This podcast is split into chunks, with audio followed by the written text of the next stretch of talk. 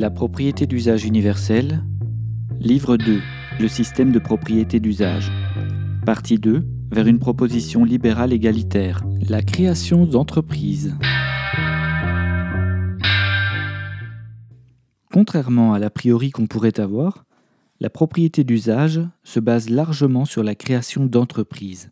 Bien qu'elles épousent les formes mutualistes décrites en amont, leur fonctionnement ressemble à ce qu'on connaît déjà, à savoir qu'on y trouve une hiérarchie, des exécutants, des contremaîtres et des clients qu'on appellera usagers. La différence avec le passé capitaliste consiste dans l'absence de relation de chantage entre le propriétaire lucratif et le salarié, puisque chaque travailleur possède une voix au conseil d'administration de par son statut de copropriétaire. Cette révolution donnera un pouvoir démocratique à ceux qui mobilisent l'entreprise. Ainsi, ils ne seront plus dépendants d'inaccessibles et abscons titulaires de portefeuilles d'actions, de fonds de pension impersonnels et étrangers, de banques. Il n'y aura plus de dividendes à verser, ni de rentes à payer, et la richesse produite par les travailleurs leur reviendra intégralement. Même si cette motivation de gagner le plein fruit de son travail représente un premier bond en avant dans la considération que l'État gagnera auprès de ses citoyens, nous allons voir que les vertus de ce mode de propriété ne se limitent pas ici. Rappelons que, contrairement à ce qui se passait dans l'économie soviétique, la propriété étatique n'existe plus, puisque ce sont les travailleurs eux-mêmes les porteurs de la propriété, y compris dans la fonction publique, ainsi que les usagers dans certains cas, pour les propriétés d'usage mutuel en autoconsommation. Les nationalisations n'ont aucune utilité si les travailleurs peuvent eux-mêmes gérer leur outil de travail, ce qui ne retire rien à la puissance de l'État, qui possède des outils indirects pour orienter la production. Subventions, conventionnement, loi sur la production régalienne. Les travailleurs seront plus à même de réaliser les deux formes de travail, à savoir le travail abstrait et le travail concret que nous avons déjà détaillé. Cette condition semble essentielle pour assurer leur motivation de producteurs. En effet, l'amour du travail bien exécuté, l'envie de valoriser un patrimoine, sont deux phénomènes conditionnés par le besoin de posséder son outil de travail. Mais ce n'est pas tout. La propriété d'usage nous mène à la paix sociale. Qui a déjà vu un propriétaire pirater ses propres ordinateurs ou brûler des pneus et des palettes devant son usine? Le sabotage se retournant directement contre le travailleur, le pénalisant immédiatement comparativement à ses équivalents, ne peut avoir lieu dans un système de propriété d'usage. Puisqu'il devient propriétaire, le travailleur gère son outil de production. Il travaille pour lui. Et le principal sous-produit de son travail est l'amélioration du capital global de la société dont les générations futures profiteront sans dette. Il n'a donc aucune raison de tirer au flanc et porte la responsabilité directe de son attitude et de sa politique dans l'entreprise. La propriété d'usage forme donc un système dans lequel la paresse et l'apathie sont directement sanctionnées. On ne pourra donc pas lui reprocher, sous prétexte que l'accès à la propriété devient universel, de produire des civilisations non industrieuses. Les bénéfices de l'effort étant pleinement récompensés, puis accumulés en capital transmissible, redonnent le sens perdu à la valeur travail. Dans le monde de la propriété lucrative, les vertus les plus honorables sont englouties par la rente, laissant ses victimes vivre sous le seuil de pauvreté. Le mépris des néolibéraux pour les classes laborieuses, à qui ils reprochent souvent une fainéantise imaginaire, à qui ils attribuent le statut de profiteur, marque un refus de compréhension de l'origine de la pauvreté. Le mythe de l'homme réalisé par son courage et sa détermination dans un système de propriété lucrative peut être inscrit au panthéon des naïvetés du monde capitaliste, dans lequel le meilleur moyen de réussir restera toujours de bien-être. On reproche aux locataires intégraux de ne pas vouloir progresser, s'en sortir, créer, entreprendre, innover, construire des projets, avoir des idées. Mais peut-on posséder ces qualités lorsque la propriété lucrative représente le trésor caché au pied de l'arc-en-ciel? Lorsque les actes d'une vie entière consistent à payer les oisifs décrits par Smith et que la rente vous appauvrit au point de croire que la fin du mois commence le 15. En verbiage, avec quelle marge un locataire intégral peut-il investir? Où trouvera-t-il le financement de ses projets? Quelle banque lui prêtera de l'argent? À quel prix? Dans quelles conditions? Alors, reprocher l'apathie d'une personne privée de ressources revient à reprocher à l'aveugle de ne pas voir. Le refrain des commentateurs médiatiques sur le manque d'initiative de cette frange de la population, à qui on aurait donné tous les outils qui pourraient créer des auto-entreprises, déménager vers des lieux plus favorables, se voit prononcé sans exception par des personnes à l'abri du besoin, isolées socialement de cette part de l'humanité qui, dans un pays riche comme la France, représente plus de 9 millions de personnes. Or, les conditions de vie sont générées pour beaucoup par le mode de propriété, avec toutes les conséquences directes et indirectes que cela induit. Les propriétaires lucratifs ne manquent pas de culot en formulant des reproches à ceux qui subissent les effets dont ils sont à l'origine. Dans la propriété d'usage, nous sommes loin de ce mépris, mais loin aussi d'un système d'assistance publique qui, nous l'avons vu, n'était qu'une forme de compensation humiliante, infantilisante, inventé par la propriété lucrative pour maintenir en vie une main-d'œuvre bon marché. Selon le vieil adage, mieux vaut apprendre à pêcher plutôt que d'offrir du poisson, on observera que les propriétaires d'usage deviendront maîtres d'eux-mêmes, à savoir qu'ils devront organiser leur travail de la manière la plus avantageuse qui soit pour eux, qu'ils en auront le pouvoir et que cette manière de procéder servira toute la société. Lorsqu'un propriétaire quittera l'entreprise pour une raison quelconque, il en transmettra la propriété. Elle deviendra alors un bien public dont les générations suivantes ou simplement d'autres travailleurs bénéficieront. Le capital doit devenir un patrimoine dont le mode de transmission permet d'abolir les règles actuelles sur la succession. Dès lors, l'infantilisation des classes laborieuses cessera, puisqu'elles devront s'acquitter de l'effort de créer, puis mobiliser une entreprise. Car la paralysie dont on les accable n'a pas d'origine ailleurs que dans le système de propriété lucrative. L'outil de l'émancipation par l'accès à la propriété d'usage viendra justifier les efforts d'apprendre à l'école, de suivre des études, d'avoir une exigence de qualité, quand aujourd'hui les perspectives sont si faibles qu'un trop grand nombre d'élèves issus de la location intégrale baissent les bras. C'est donc la société dans son ensemble qui progressera par l'exigence de sérieux que demande la mobilisation d'une entreprise et la considération haute qu'on aura de tous les citoyens. C'est seulement dans ces conditions qu'on pourra restaurer la croyance en l'avenir. J'insiste sur le rôle fondamental de l'école dans le processus, puisque cette dernière permettra la création de citoyens instruits et éduqués à ce nouveau mode de pensée. Le fonctionnement par constellation, à savoir un grand nombre de petites entreprises mutualistes interconnectées, comme le sont les étoiles par la force de la gravitation, assure la décentralisation de la propriété sans obstacle. Les constellations pouvant être considérées comme des entités offriront une échelle supérieure aux acteurs inférieurs. Si aujourd'hui il semble compliqué de vivre dignement dans une entreprise unipersonnelle, ce ne sera plus le cas dans la propriété d'usage, et pour cause. L'accès universel à la propriété permet d'en multiplier le nombre abstrait sans passer par la division de l'existant. De plus, les travailleurs d'un même secteur, au lieu de se concurrencer, auront tout avantage à se constituer en propriété mutuelle d'usage. Considérer simplement le travail comme un gâteau qu'on découperait en parts est à la fois vrai et faux. S'il est vrai de considérer que la quantité totale de propriété est limitée par la quantité totale de nourriture disponible, cela ne signifie pas que la division se réalise en parts égales. Ainsi, la propriété lucrative nie deux réalités.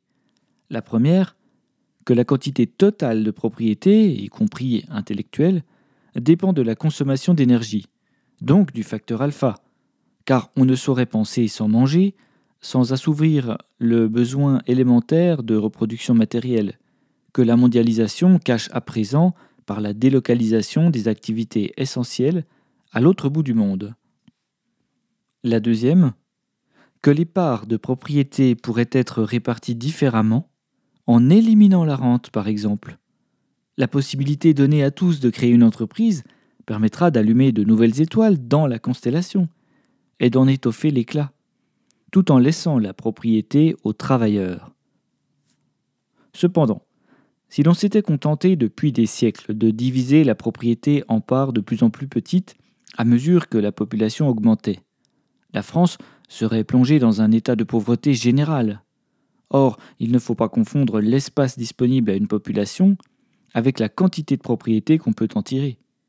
Il existe une corrélation directe entre le facteur alpha et la quantité de propriété à partager entre les hommes.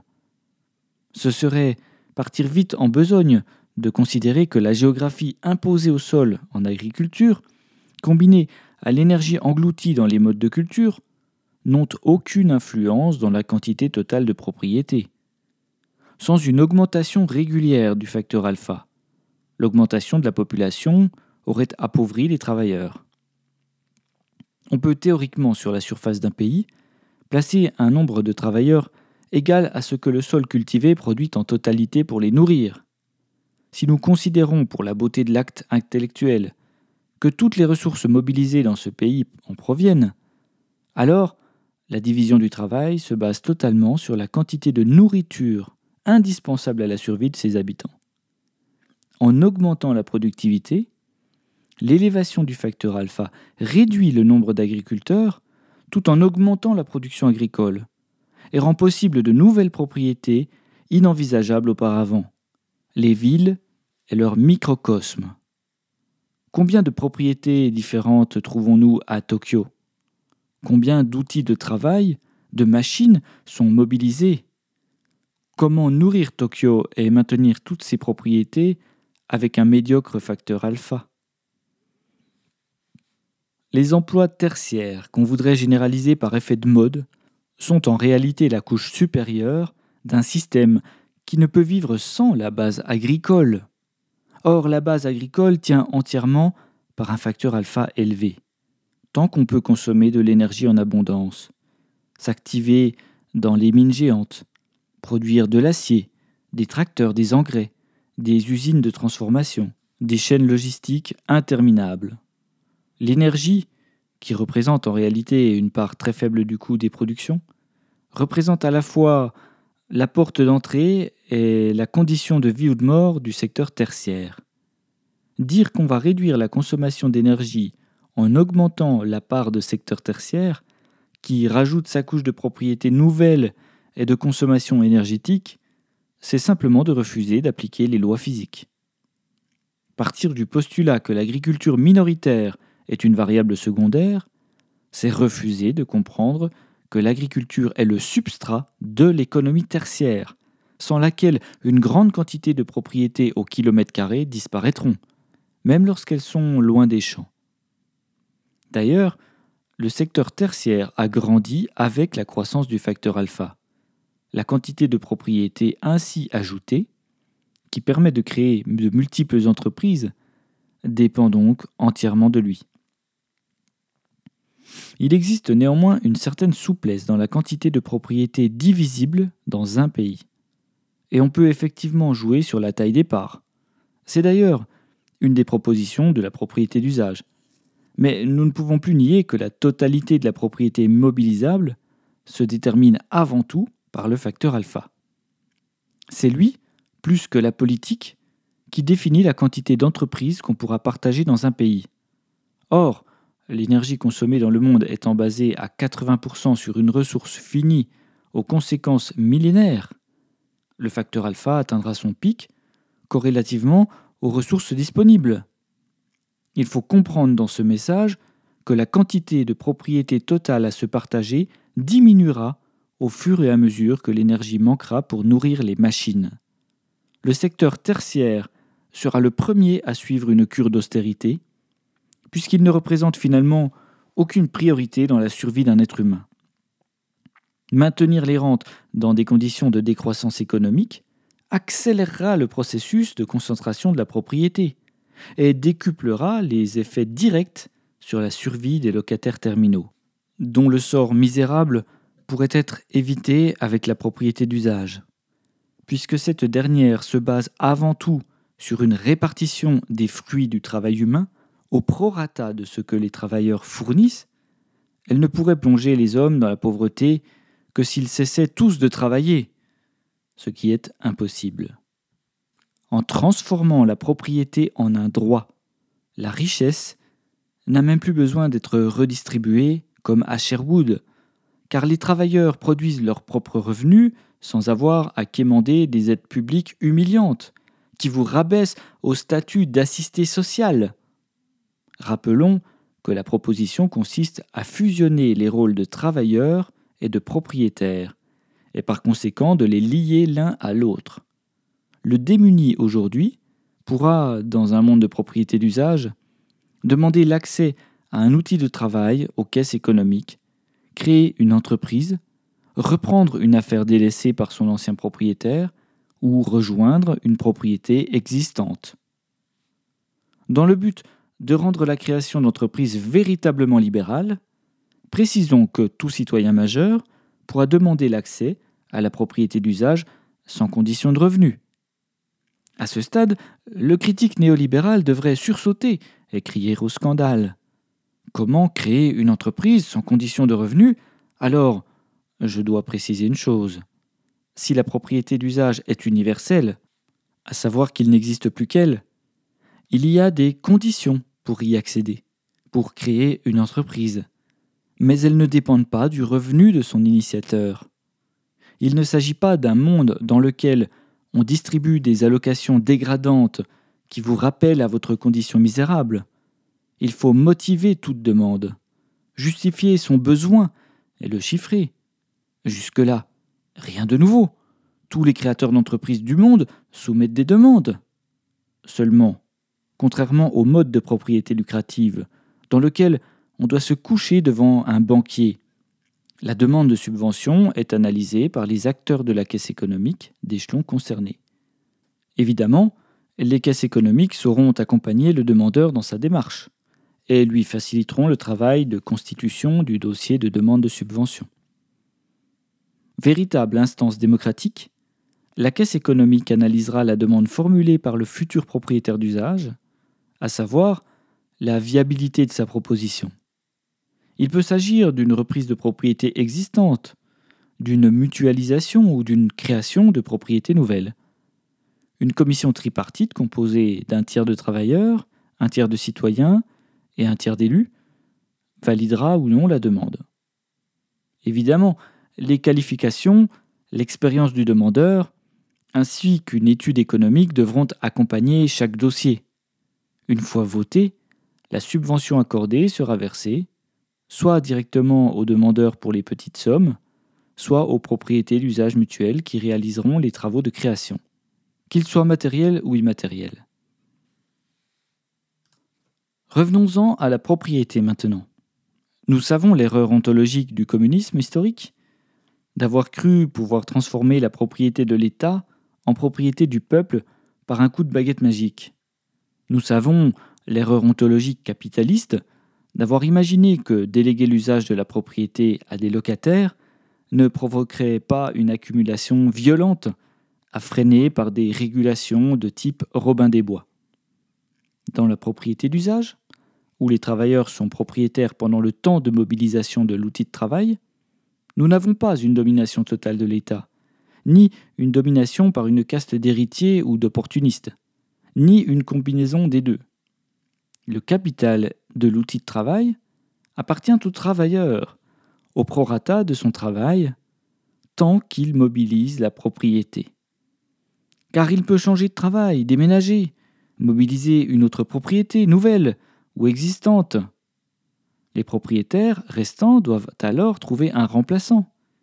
Ils cherchent non pas un locataire, un salarié, ridiculement euphémisé en collaborateur ou infra-entrepreneur, mais un copropriétaire. Imaginons un instant le changement de rapport de domination représenté par cette nouveauté. Devenir copropriétaire, c'est-à-dire entrer dans le capital, élimine le rapport pur et simple de subordination, pour ne pas dire domination, du salariat. car le travailleur possède une voix au conseil d'administration et joue d'égalité avec ses recruteurs. Il perd son statut d'homme-machine pour gagner le statut réel d'entrepreneur et nous fera enfin apprécier ce mot broyé par les délires du management néolibéral. Maintenant, imaginons qu'une production prenne fin définitivement. Le capital mobilisé devient alors un fardeau à gérer. Dans le monde hybride, la part socialisée finance le démantèlement des sites abandonnés par les propriétaires lucratifs en banqueroute. Dans le monde de la propriété d'usage, l'État devient propriétaire s'il n'y a plus de travailleurs pour mobiliser un outil de production. Mais quel qu'il soit, un capital peut toujours appeler à du travail. Ainsi, le site sera reconverti par l'injection de subventions pour produire un nouvel outil de travail. Et l'État perdra son droit de propriété lorsque de nouveaux propriétaires d'usage y travailleront. L'État pourra aussi le transformer, donc appeler du travail, pour en faire un bien public géré par les collectivités, en convertissant par exemple une friche en parc public.